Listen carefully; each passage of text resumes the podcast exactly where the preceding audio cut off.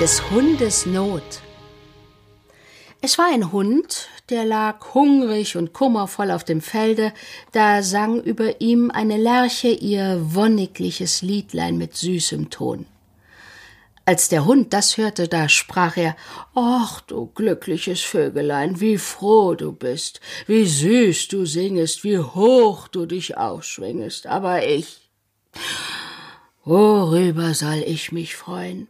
Mich hat mein Herr verstoßen, seine Tür hinter mir gesperrt. Ich bin lahm, ich bin krank, ich kann kein Essen erjagen und jetzt muss ich hier Hungers sterben.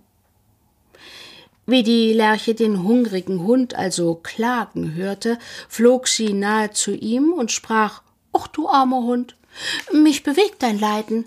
Wirst du mir es auch Dank wissen, wenn ich dir helfe, dass du satt wirst? Womit, Frau Lerche? Fragte der Hund mit matter Stimme, und die Lerche antwortete Sieh, dort kommt ein Kind gegangen, das trägt Speise zu jenem Ackersmann. Ich will machen, dass es die Speise niederlegt und mir nachläuft, indes gehst du hinzu und issest den Käse und das Brot und stillest dein Hunger. Der Hund bedankte sich dieses freundlichen Anerbietens, und die Lerche flog nun dem Kind entgegen und begann es zu äffen. Bald lief sie vor ihm, bald flatterte sie auf dieser, bald auf jener Seite, bis das Kind dachte, die Lerche muss ich fangen. Und zumal stellte die Lerche sich flügellahm und ließ einen ihrer kleinen Fittiche hängen, wie gebrochen. Das Kind griff oft nach ihr, aber es erhaschte vergebens mit der einen Hand, und da legte es sein Tüchlein nieder, darin ja das Essen war, und lief der Lerche nach, die immer voran in einen Grund flog. Indessen erhob sich der Hund, hinkte nach dem Tuche und schnüffelte hinein. Da lag ein Stück Brot, ein Quarkkäse und vier gute Eier, die fraß er ungesotten und ungeschält und den Käse untranchiert und das Brot nahm er mit von dannen, als er fortkroch und sich in das Korn versteckte. Die Lerche als sie merkte, dass der Hund sein Teil hatte, flog in die Lüfte und sang lustig. Das geäffte Kind verwünschte sie und noch viel mehr, als es sein Tüchlein dann leer vorfand. Weinend ging es zurück zu seiner Mutter, und ob es eine Strafe bekommen hat, weiß ich nicht, aber es wird wohl eine abgefallen sein. Die Lerche flog also zum Hunde hin und fragte ihn, wie er sich denn jetzt befinde. Er sagte ihr schönen Dank und nie sei ihm wohler gewesen.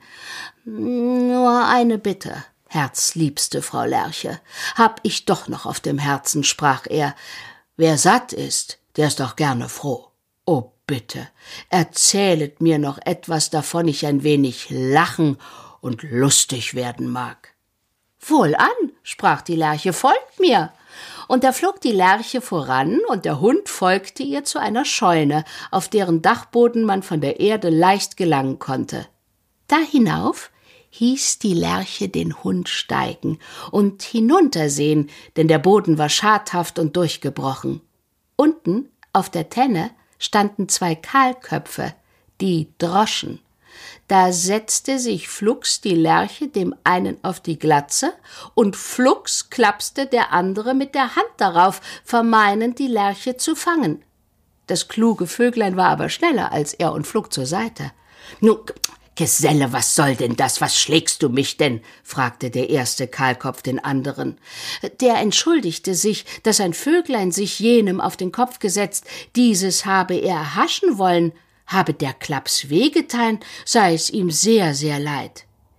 Indem setzte sich die Lerche auf die Glatze dessen, der eben sprach, und da schlug gleich der andere hin mit einem so harten Schmiss, dass der Kopf gewiss zersprungen, wenn er von Glas gewesen wäre, wenigstens brummte er dem Geschlagenen tüchtig.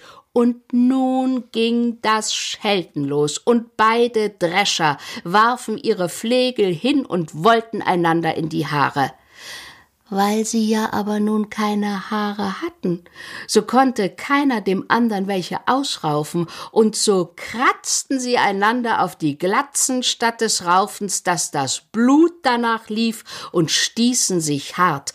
Da ging es glatz wieder glatz und kratz wieder kratz, auch zerrten sie sich an den Ohren, und darüber musste der Hund so unbändig lachen, dass ihm ganz weh ward und er weder liegen noch stehen konnte, und da purzelte er vor Lachen von dem Boden hoch herunter, den Dreschern gerade auf die Kahlköpfe, dass sie stutzten, denn der Hund war schwer, und diese Art Haare auf den Kopf zu bekommen, kam ihnen spanisch vor.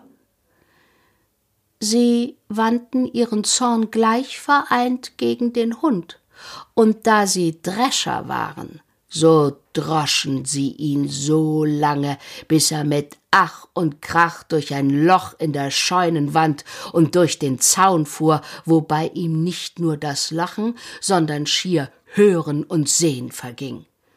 Ganz mürb und marode legte er sich in das Gras hinter den Zaun, und da kam die Lerche geflogen und fragte Edler Herr, wie befinden Sie sich? Oh, Frau Lerche, ächzte der Hund. Ich hab vollauf genug. Ich bin ein geschlagener Mann. Ich glaub meiner treu, ich hab gar keinen Rücken mehr. Die Drescher haben mir das Fell bei lebendigem Leibe abgeschunden und gegerbt. Oh, soll ich länger leben, brauche ich einen Wundarzt. Wohl und getrost, ich hol dir auch den, so es irgend möglich ist, sprach die Lerche und flog von dannen. Bald fand sie einen Wolf, den redete sie an. Herr Wolf, habt ihr gar keinen Appetit?